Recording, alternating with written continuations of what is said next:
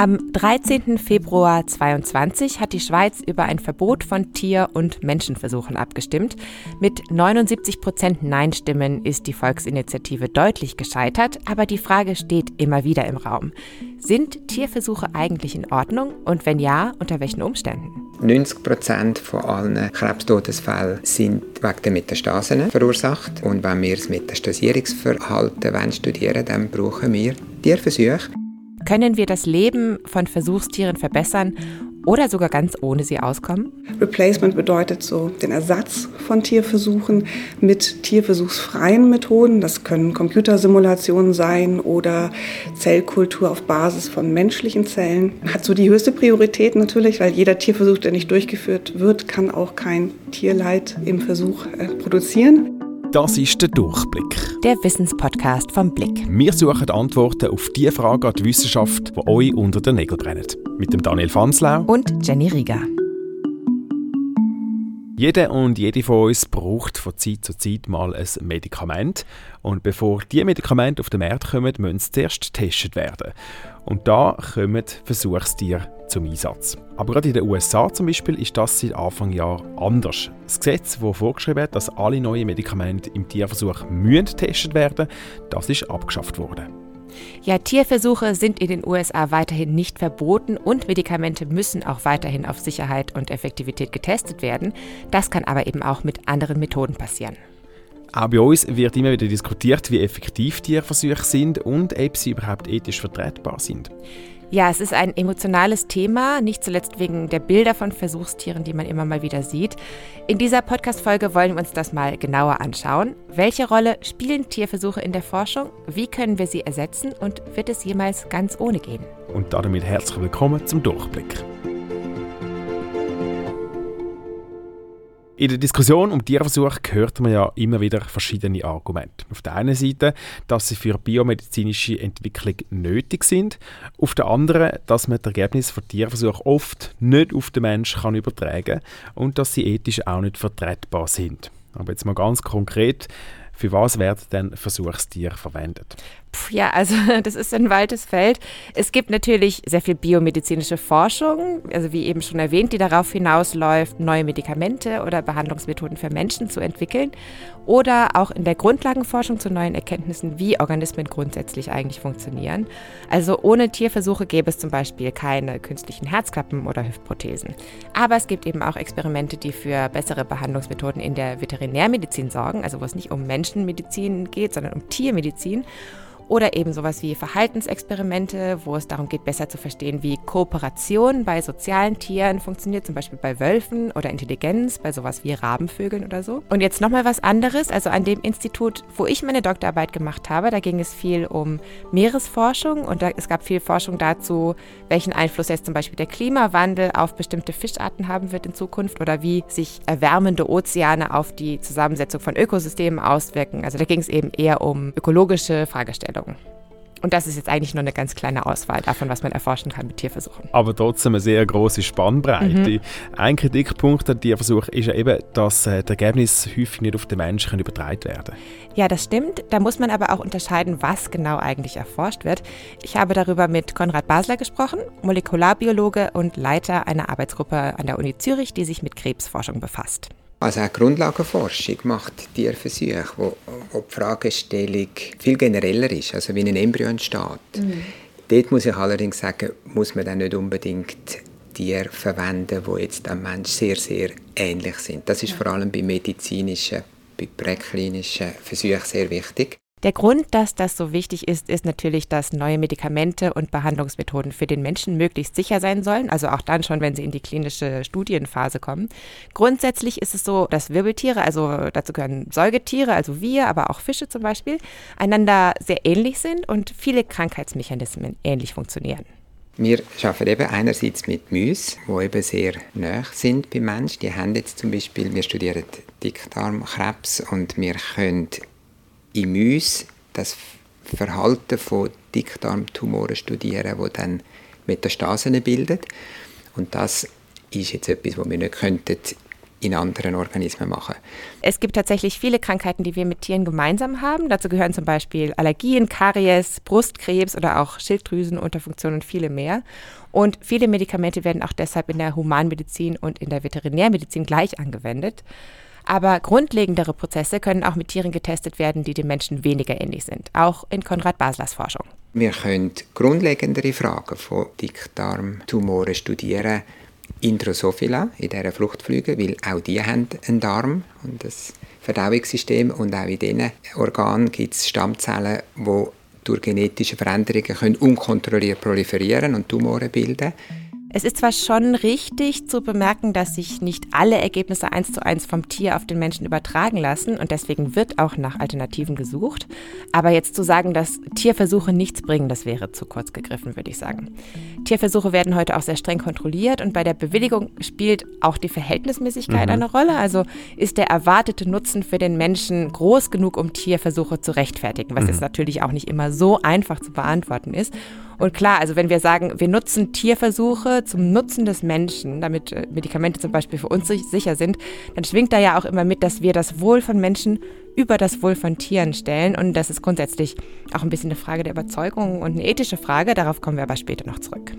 Wie viele Versuchstiere werden äh, in der Forschung in der Schweiz verwendet? Ja, das Bundesamt für Lebensmittelsicherheit und Veterinärwesen gibt dazu jährliche Zahlen raus und die aktuellsten sind von 2021. In dem Jahr wurden in der Schweiz rund 570.000 Versuchstiere eingesetzt, ein bisschen mehr. Die meisten davon in der Grundlagenforschung. Und fast alle sind Wirbeltiere, denn Wirbellose, also sowas wie Insekten, Würmer, Fruchtfliegen, Fadenwürmer werden oft verwendet, die fallen nicht unter das Tierschutzgesetz und tauchen in der Statistik nicht auf. Mhm. Auch an Vögeln, Fischen und größeren Säugetieren wird geforscht, also an Hunden, Katzen, Pferden oder auch Primaten zum Teil. Aber bei weitem am häufigsten sind Mäuse. Mhm. 2021 war die Anzahl an Versuchstieren rund 3% höher als im Vorjahr. Verglichen mit den 1980er und 90er Jahren sind die Zahlen aber wirklich sehr viel deutlich kleiner. Also 1983 zum Beispiel, da waren es noch fast 2 Millionen Versuchstiere. Liegt das an den strengen Tierschutzgesetz? Ja, tatsächlich hat die Schweiz heute im internationalen Vergleich ein sehr strenges Tierschutzgesetz. Es liegt aber auch an einem globalen Wandel in der Forschung, der vor ein paar Jahrzehnten stattgefunden hat. Heute gelten nämlich die sogenannten 3R-Prinzipien. Die 3R-Prinzipien sind eigentlich schon relativ alt, ähm, haben vor ein paar Jahren ihren 60. Geburtstag gefeiert. Es ist ein Konzept, was ähm, ja, 1959 das erste Mal publiziert worden ist von zwei Biologen die so eine angewandte Wissenschaft schaffen wollten, um Tierversuche in der humansten Art und Weise möglich durchzuführen.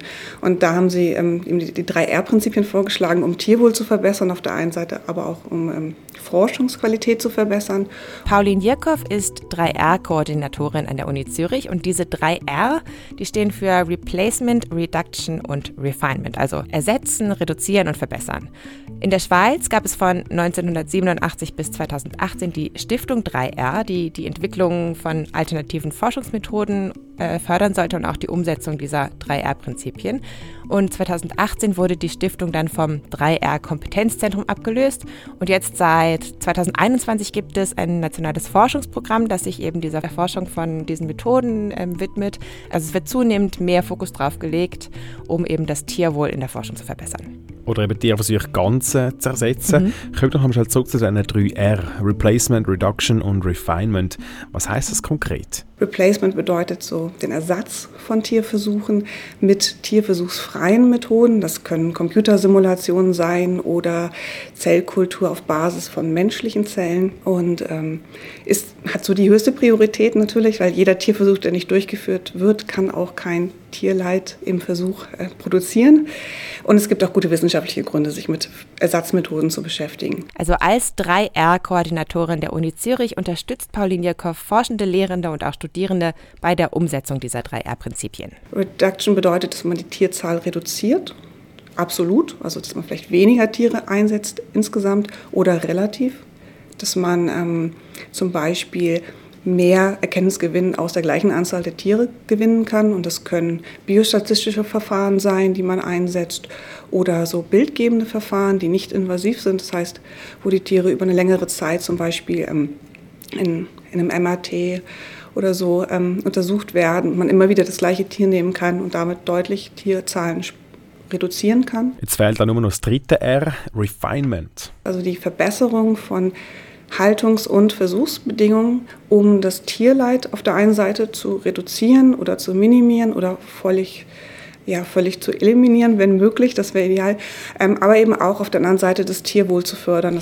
Mit dem Refinement kennt sich Pauline Jirkow besonders gut aus, vor allem wenn es um Labormäuse geht. Die Maus an sich fasziniert mich, was ihr Verhalten angeht. Ich finde es wunderschöne Tiere, sehr sympathisch, sehr neugierig, wirklich wunderschön. Auch gerade die ähm, Stämme, die es so im, im, Labor gibt. Aber wenn man sich für Mäuse interessiert und für ihr Verhalten, dann kommt man relativ schnell zur Labormaus, weil eben so 60 bis 90 Prozent aller Tiere, die in der, in der Forschung verwandt werden, tatsächlich Mäuse sind, je nach Land. Da ist die Schweiz keine Ausnahme. Diese Tiere ähm, sind zum einen extrem wichtig in der Forschung, auf der anderen Seite tragen sie aber auch relativ viel von dem von dem Gewicht der Forschung. Ja, da hört man wirklich, dass ihr das Wohlbefinden, das Wohlergehen von diesen Mäusen richtig wichtig ist. Ja, auf jeden Fall. Und deswegen hat sie sich eben auch darauf spezialisiert, die Haltungsbedingungen von Labormäusen zu verbessern und dafür zu sorgen, dass es ihnen möglichst gut geht. Wie sehen die Haltungsbedingungen, die du ansprichst, denn genau aus? In den letzten Jahren hat sich da viel verbessert und verändert. Früher wurden Mäuse zum Beispiel zum Teil einzeln in sehr einfachen Käfigen gehalten.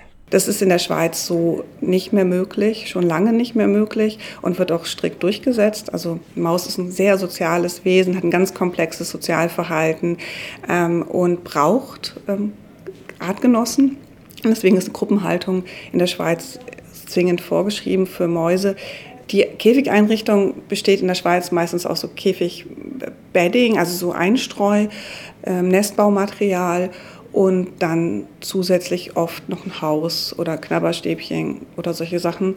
Ähm, mehr dann aber auch nicht in den meisten Fällen. Es gibt einzelne Forschungsgruppen und Tierhaltungen, die das deutlich komplexer machen.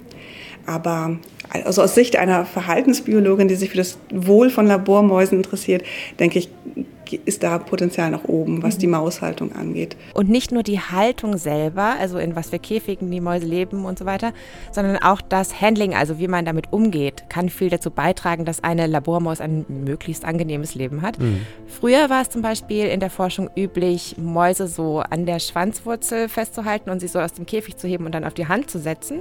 Das ist aber nicht die beste Methode. Beim Handling ist ganz wichtig, sich ein bisschen in das Tier hineinzufühlen denken. Das sind ja ganz, ganz kleine Säugetiere, die eigentlich so Beutetiere sind.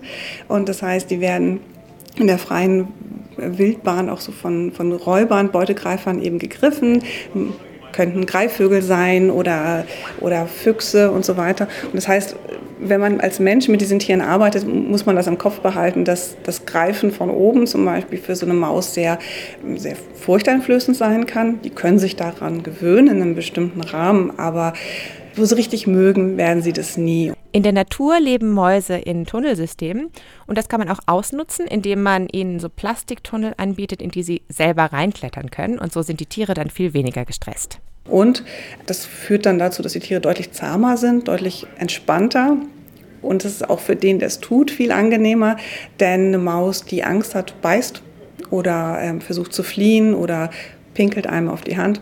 Und das ähm, tun sie eben im Tunnel nicht mehr, weil sie eben keinen Grund sehen, ähm, jetzt in Panik zu geraten. Das klingt auch für die Forschenden, die mit den Mäusen arbeiten, einiges entspannter. Ja, auf jeden Fall. Und also um mit Mäusen und auch allen anderen Tieren arbeiten zu dürfen, das sollte man vielleicht noch dazu sagen, da müssen Forschende eine Ausbildung machen und die auch ständig wieder updaten, wenn es neue Erkenntnisse gibt.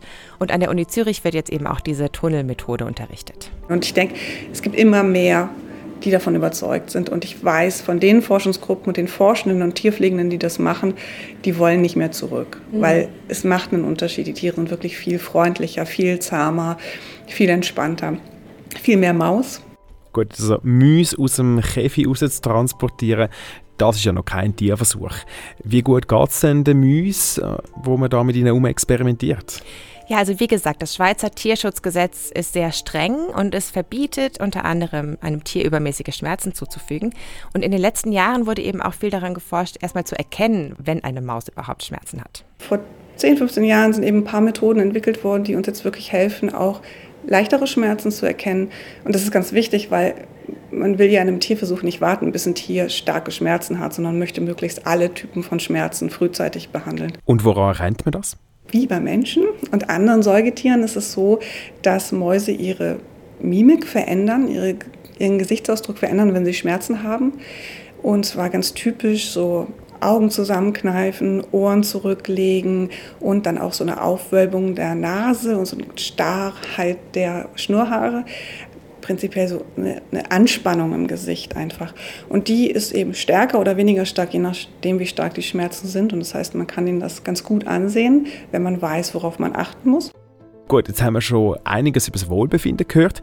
Gehen wir aber nochmal schnell zurück zum zweiten R, Reduction. Wie viele Mäuse oder andere Versuchstiere werden denn verwendet? Das spielt ja auch ein bisschen eine Rolle. Und wie wird dafür gesorgt, dass nicht immer mehr nötig sind? Ja, also bei jedem einzelnen Versuch, der geplant wird von Forschenden, ähm, muss ein Antrag gestellt werden und der muss bewilligt werden. Und da muss auch gerechtfertigt werden, warum jetzt genau diese Anzahl von Tieren notwendig ist für diese Art von Experiment. Das wird auch sehr streng überprüft. Und an sich ist das eine gute Entwicklung. Es bedeutet aber auch mehr Bürokratie für Forschende wie Molekularbiologe Konrad Basler erzählt. Auf der einen Seite zwingt es uns, die Versuche noch genauer zu planen, noch präziser schon voraus zu prognostizieren, was wir mit welchen Tieren werden machen oder nicht müssten können machen etc. Auf der anderen Seite schränkt es uns sehr stark ein. Aber es ist wirklich sehr schwierig geworden, weil es wird wirklich jedes Jahr schwieriger. Also für eine Tierversuchsbewilligung, die wir vor ein paar Jahren relativ einfach überkommen, in wenigen Monaten, werden heute schon so viele Rückfragen gestellt und so viele Mal müssen wir wieder ja, revidierte Anträge schicken und es werden wieder hinterfragt, wir müssen die Anzahl reduzieren. Es wird sehr teuer und sehr schwierig, mit Mäusversuchen durchzuführen. Und darum gibt es auch viele Leute, die dann finden, ja, dann machen wir die Tierversuche nicht mehr in der Schweiz, machen wir die mit Partnern im Ausland. Okay, das klingt jetzt äh, ja schön und gut für Schweizer Labormäuse, ja. aber äh, im Großen und Ganzen angeschaut ist das natürlich auch nicht sehr sinnvoll. Ja, wenn alle abwandern, ja. Mhm. Und also Pauline Jirkow hat auch gemeint, so diese Entwicklungen sind prinzipiell, gehen in die richtige Richtung, aber ähm, sie findet halt auch mehr Bürokratie, die dann zum Teil gar nicht mehr zum, zu mehr Tierwohl beiträgt, ist dann wahrscheinlich ein bisschen fehlgeleitet. Also man muss einfach auch ein bisschen abwägen, wie viel Tierschutz ist genug und wie viele Regulierungen sind vielleicht zu viel und behindern dann einfach die Forschung. Aber auf der anderen Seite ist es eben auch ein Anreiz, auf Alternativen auszuweichen. Was gibt es denn da für Alternativen? Viele verschiedene mittlerweile. Also das eine, was es schon länger gibt, das sind Zellkulturen, zum Beispiel für die medizinische Forschung, also so menschliche Zellen, die einfach in der Petrischale gezüchtet werden. Übrigens, also in der Kosmetikindustrie sind Tierversuche in der Schweiz und auch in der EU seit ein paar Jahren komplett verboten. Und solche Tests an Kosmetika, die lassen sich eben ganz gut durch quasi so Zellkulturen in mhm. der Petrischale ersetzen oder eben quasi so durch künstliche Haut. Mhm. Früher konnte man eben mit diesen 2D-Zellkulturen nicht so viel machen, weil natürlich in einem lebenden Organismus die Zellen nicht alle so flach nebeneinander liegen. Aber heute kann man auch 3D-Zellkulturen herstellen und sogar so wie kleine Mini-Organe mit dem 3D-Drucker drucken. Die Organoide, das sind so mehrzellige Strukturen, die gewisse Aspekte vom Organ widerspiegeln und die kann man kultivieren in gewissen Medien. Und mit denen kann man schon sehr interessante Versuche machen, wo, wo man früher nicht machen können und wo einem sicher Erkenntnis geben, wo man eben früher einen Tierversuch dafür verwendet hätte. Und heute kann man das mit diesen Organoiden studieren. Also damit lassen sich dann eben schon komplexere Dinge testen, aber es ist natürlich immer noch kein vollständiger Organismus mit seinen ganzen verschiedenen Organen, die halt auch alle miteinander in Verbindung stehen. Klar. Und das Startup Nagi Bioscience aus Lausanne hat deshalb einen anderen Ansatz. Und dieser Ansatz lautet Ausweichen auf wirbellose Versuchstiere, genau gesagt auf einen Fadenwurm namens Cenorhabditis elegans, meistens wird der als C. elegans abgekürzt. Und ich habe mit dem Co-Gründer Laurent Mouchirou gesprochen. We know approximately everything about this uh, C. elegans uh, nematode. It's one of the most established model uh, in biology right now. It's a microscopic and non-pathogenic uh, nematodes with just three days of life cycle and few weeks of lifespan. Über den Fadenwurm C. elegans wissen wir also schon viel, wie jetzt da der Laurent Mouchiro sagt. Mhm. Es ist quasi ein Modellorganismus in der Biologie. Genau, und gegenüber der Maus oder anderen Wirbeltieren hat das viele Vorteile. Zum einen ist er mikroskopisch klein, braucht mhm. also nicht viel Platz und er vermehrt sich sehr schnell. Und außerdem ist auch das komplette Genom Genom sequenziert, genauso wie bei der Maus, das ist auch noch wichtig. Und die Würmchen sind durchsichtig, was für bestimmte Versuche eben auch günstig sein kann. Jetzt reden wir da von einem Fadenwurm. Der ist ja uns Menschen nicht gleich ähnlich wie eine Maus. Ja, das stimmt. Allerdings haben wir trotzdem noch ungefähr 70 Prozent unserer Gene mit diesen Fadenwürmern gemeinsam. Mhm. Und trotzdem, also alle Arten von Mausversuchen kann man natürlich nicht mit C. elegans ersetzen.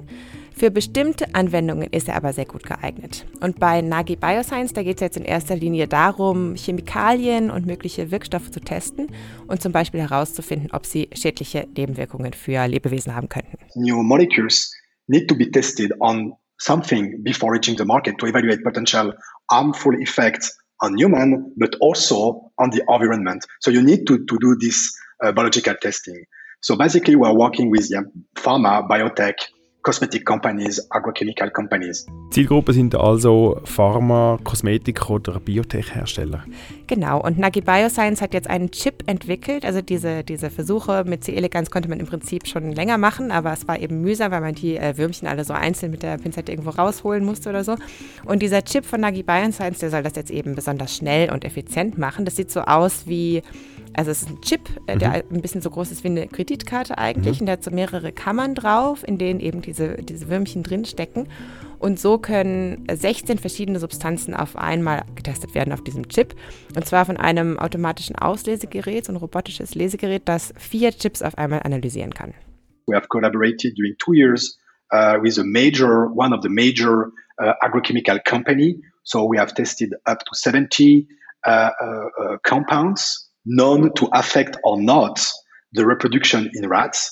And we have observed uh, 80% of homology, meaning that we are able to quite accurately detect uh, if a compound is toxic or not on the reproduction using our product. Also ein kompletter Ersatz für Versuche mit Mäusen oder anderen Tieren ist zwar nicht, aber es kann zumindest helfen, gute Kandidaten, Moleküle, Wirkstoffe und Substanzen eben auszuwählen und toxische auszusortieren. Und dafür braucht man dann eben nachher weniger Mäuse zum Beispiel in dem Versuch. Ein Vergleichstest hat auch ergeben, dass die Ergebnisse mit diesen Wurmchips zu mhm. rund 80 Prozent mit den Ergebnissen von Versuchen mit Ratten übereinstimmen, also nicht so schlecht. Mhm. Und eben jetzt ein erklärtes Ziel von äh, Nagi Bioscience und dieser Technologie ist es, dass zum Beispiel jetzt Pharmakonzerne möglichst nicht so viel Geld in die Entwicklung eines Wirkstoffs investieren müssen, nur so um den, auf den letzten Metern zu merken, dass er eigentlich gar nicht funktioniert. I strongly believe in combination of several animal alternative methods, you know, such as cell organ on chip, and in silico approach, which are basically complementary. Also Laurent Mouchiro sagt, es ist eher eine Komplementärmethode und viele dieser Komplementärmethoden zusammen sind dann vielleicht irgendwie ein Ersatz. Aber ein weiterer Vorteil für Forschende ist natürlich auch, wenn sich Versuche an Wirbeltieren durch Versuche an Wirbellosen, wie eben Fruchtfliegen oder Fadenwürmern ersetzen lassen, dann erleichtert das einfach die Arbeit, weil man dafür eben keine Bewilligungen einholen muss. Es gibt aber trotzdem noch genug Forschungsvorhaben, bei denen Tierversuche mit Wirbeltieren weiterhin nötig sind. Konrad Basler von der Uni Zürich hat ein Beispiel. Wenn man die Metastasierung studieren von Tumoren, das kann man in vitro nicht gut studieren, weil ein Tumor, der eingebettet ist im Körper, wo er entstanden ist, wo es ein Immunsystem gibt, wo es ein Blutgefäßsystem gibt, das Lymphsystem etc. Wenn man dort studieren will, wie die Zellen sich loslösen von dem Primärtumor und dann an einem anderen Ort sich wieder ansiedeln und eine Metastase bildet. Und 90 Prozent von allen Krebstodesfällen sind wegen der Metastasen verursacht. Und wenn wir das Metastasierungsverhalten studieren wollen, dann brauchen wir Tierversuche. Und ich glaube, jeder, der einen Krebspatient mit einem bösartigen Tumor in der engen Verwandtschaft hat, der würde das verstehen und würde das auch unterstützen und wäre dankbar, würden wir weiterhin so Fortschritt machen in der Krebstherapie. Also Krebsforschung ist eben ein Beispiel. Immer wenn es um komplexe Zusammenhänge geht, zum Beispiel eben auch Neurobiologie, das Immunsystem, da sind wir eben noch lange nicht so weit, dass Wirbeltiere komplett ersetzt werden könnten durch Zellkulturen oder Computersimulationen oder eben Fadenwürmer. Jetzt ist mir doch verständlich, dass uns flauschige Tiere wie Häsli oder Mäuse näher stehen als irgendein mikroskopisch mhm. kleiner Fadenwurm. Aber irgendwie ist es jetzt komisch zu sagen, wir setzen ein Tier durcheinander und dann ist das Ganze einfach okay. Also ist es ethisch besser, an Fadenwürmern zu experimentieren als an Mäusen oder Primaten? Ja, das finde ich auch eine ganz spannende Frage. Also es kommt ein bisschen darauf an, aus welchem Blickwinkel man das jetzt betrachtet. Also jetzt so ganz biologisch gesprochen gibt es schon eine Begründung, nämlich die Fähigkeit, unter Schmerzen zu leiden. Und die ist eben bei verschiedenen Arten, mutmaßlich zumindest unterschiedlich. Wir wissen zwar, dass auch Fruchtfliegen ein Schmerzempfinden haben, man spricht dabei von Nozizeption, aber das ist nicht das gleiche wie Schmerz in dem Sinne, wie wir das empfinden.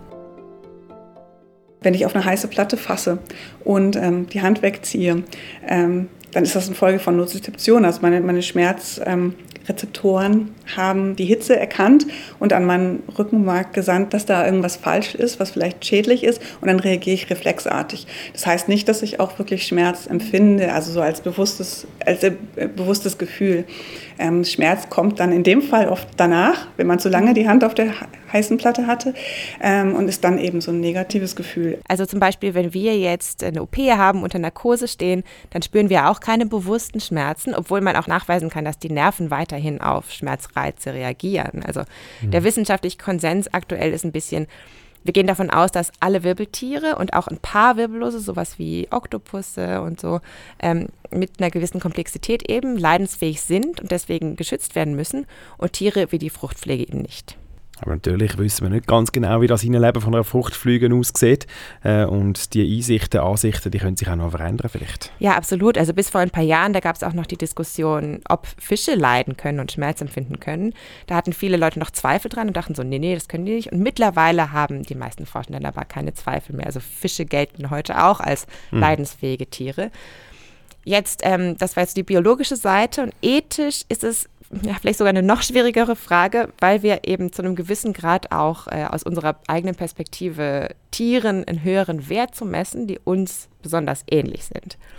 Die Grenze verläuft da irgendwie so ein bisschen, ein bisschen arbiträr, würde ich sagen. Molekularbiologe Konrad Basler hat mir auf dem Flur vor seinem Büro eine Darstellung des Evolutionsstammbaums gezeigt. Also da sehen wir die Evolution von allen Organismen, wo da beim Einzeller einmal entstanden ist, das Leben und sich dann immer mehr verrestelt hat und das ganze Spektrum von allen Lebewesen darstellt. Und am einen Ende sind Menschen, Schimpansen, Gorilla, Säugetiere, da hat es Elefanten, Mäuse, dann Reptil, Fisch und so kommen wir bis zu den Insekten und am Schluss auch Pilze und Pflanzen bis zu den Bakterien ab. Aber das ist, ein, wie du da siehst, ein Spektrum, das einfach sich ausdehnt und es ist so arbiträr jetzt da irgendwo eine Grenze ziehen und sagen, bis da soll es erlaubt sein oder weiter nicht. Jetzt muss man sich auch ganz praktisch da noch die Frage stellen, also solange es keine perfekten Ersatzmöglichkeiten gibt zu Tierversuchen, was ist denn die Alternative? Ja, also jetzt mal so als Gedankenexperiment, man könnte sich ja überlegen, theoretisch, wir entscheiden es als Gesellschaft, dass wir keine Tiere mehr nutzen wollen für egal was. Mhm. Dann bliebe eben nur noch entweder auf Forschung zu verzichten oder eben mega fest an alternativen Methoden zu forschen und hoffen, dass es irgendwie klappt und in der Zwischenzeit einfach ähm, ein bisschen auf Risiko spielen oder so. Oder eben Versuche direkt an Menschen zu machen, die dann eben auch selber entscheiden können, dass sie da mitmachen wollen. Konsequenterweise müssen wir dann aber auch sagen, wenn es ethisch nicht okay ist, Tierversuche zu machen, dürften wir Tiere eigentlich auch nicht essen. Ja, das muss man wohl so sagen, ja. Und ich finde, da hilft es vielleicht auch mal so einen Blick in die Zahlen zu werfen und die in den Kontext zu setzen. Denn in der Schweiz werden immerhin über 80 Millionen Nutztiere im Jahr geschlachtet. Dass jetzt über Tierversuche ein bisschen anders diskutiert wird als über Nutztiere, kann ich aber schon ganz gut nachvollziehen, weil das äh, ja wie auch ein bisschen, also so, so, unsere Lebensmittel sind uns ja sehr nahe und wir haben eben auch das Gefühl, mehr Kontrolle darüber zu haben. Also wir können zum Beispiel entscheiden, vegan zu leben. Was jetzt genau in Forschungsinstituten und Universitäten passiert, ist aber vielleicht für viele ein bisschen undurchsichtig. Gut, wir fassen mal schnell zusammen. Wir wissen jetzt also, dass die drei R-Prinzipien schon bewirkt haben, dass Tierversuche sehr genau geplant und gerechtfertigt sein müssen und dass Zahlen so auch schon stark reduziert worden sind. Mhm. Und dass sich Tierversuche durch alternative Methoden zum Teil ersetzen lassen, wobei es da eben noch komplexe ethische Fragen gibt zum Klären. Jetzt einmal zurück zu unserer Anfangsfrage. Wird es jemals ohne Tierversuch gehen? Ja, also ich fürchte, wir werden auch in dieser Folge diese Frage nicht abschließend beantworten können. Möglich ist es natürlich und es wäre sicherlich auch wünschenswert und es wird sehr viel daran geforscht. Und bis dahin können wir wahrscheinlich am besten nur möglichst bewusst mit den Versuchstieren umgehen, die wir dann eben verwenden. Und Pauline Jirkow beobachtet jedenfalls, dass das Bewusstsein für dieses Thema wächst. Bei den Forschenden kann ich sagen, ich sehe da einen ganz deutlichen Trend. Also ich habe vor vielen Jahren angefangen, Vorträge zu halten über, das, über Schmerzen bei Mäusen und wie man die erkennt und wie man sie behandelt. Und ähm, habe dann natürlich auch viele Diskussionen gehabt mit Forschern. Und ich sehe mittlerweile, dass das Bewusstsein für äh, das Wohlbefinden von diesen Tieren deutlich gestiegen ist. Das kann sein, dass das durch den öffentlichen Druck kommt. Ich möchte aber eigentlich eher glauben, dass das so eine, so eine intrinsische ähm, Motivation ist, dass ähm, eben dadurch, dass man sich immer wieder mit so Themen beschäftigen muss, ähm, ähm dass das ähm, dazu führt, dass, sie, dass die Personen, die mit den Tieren arbeiten, ein größeres Bewusstsein für deren Wohlbefinden haben. Also ich kann sagen, dass es bei mir persönlich so war. Umso mehr ich mit Mäusen gearbeitet habe, umso mehr ist mir eben das Tierwohl dieser Tiere ähm, oder das Wohl dieser Tiere wichtig geworden. Und ich vermute, dass das vielen so geht. Das war in dem Fall vom Durchblick für heute. Danke fürs Zuhören. Und danke auch der Gebert Rüff Stiftung, die diesen Podcast unterstützt und initiiert hat. Und heute auch besonders Dankeschön an dich, Jenny. Es war deine letzte ja. Folge vom Durchblick. ja, ja, eine Ära geht zu Ende. Kann also so für sagen. mich zumindest. Ja. ja, danke an dich, Daniel, dass du das Zepter übernimmst. Und äh, ich wünsche dir ganz viel Freude. Und äh, ich danke eben auch nochmal äh, herzlich fürs Zuhören dir alles, alles Gute. Und das nächste Mal fragen wir uns, wie wählen wir eigentlich unsere Freunde aus? Ja, und damit ähm, sagen wir Tschüss. Ich für immer, du für diese Woche. Bis zum nächsten Mal.